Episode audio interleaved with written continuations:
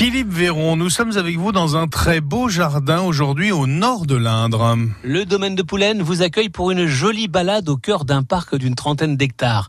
À découvrir la jolie perspective du chemin d'eau, les parfums de la roseraie ou encore le jardin secret. Labellisé Jardin remarquable, le site a également un lien très fort avec les 500 ans de la Renaissance.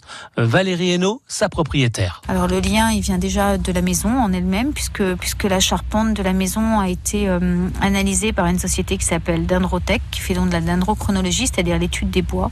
Et cette charpente euh, sur le corps de logis central et celui qui est le plus proche de la tour est complètement euh, donc de la Renaissance, ainsi que donc les aux étages inférieurs. Et nous avons décidé de concourir à un prix qui était le prix euh, de l'objet touristique euh, euh, de la région Centre-Val de Loire.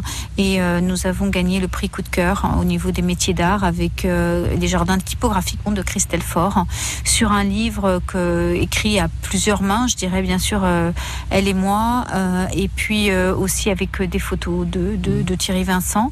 donc ça c'est un projet Renaissance autour de Renaissance puisque l'imprimerie est un des savoirs de la Renaissance. Et nous avons aussi décidé de faire une collection avec un fructicetum d'aubépine, euh, puisque l'aubépine est une plante que l'on retrouve à la Renaissance. C'est la plante du cœur pour les maux du cœur, mais c'est une plante aussi qui a été chantée par Pierre de Ronsard.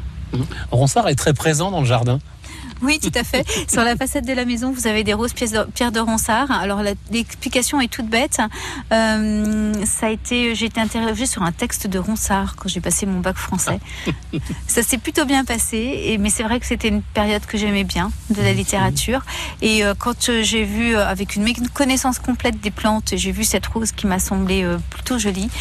c'est comme ça que j'ai eu l'idée de la mettre sur la façade de la maison. C'était quand même il y a presque, oui, c'était il y a un certain nombre d'années, en tout cas je ne vais rien dire.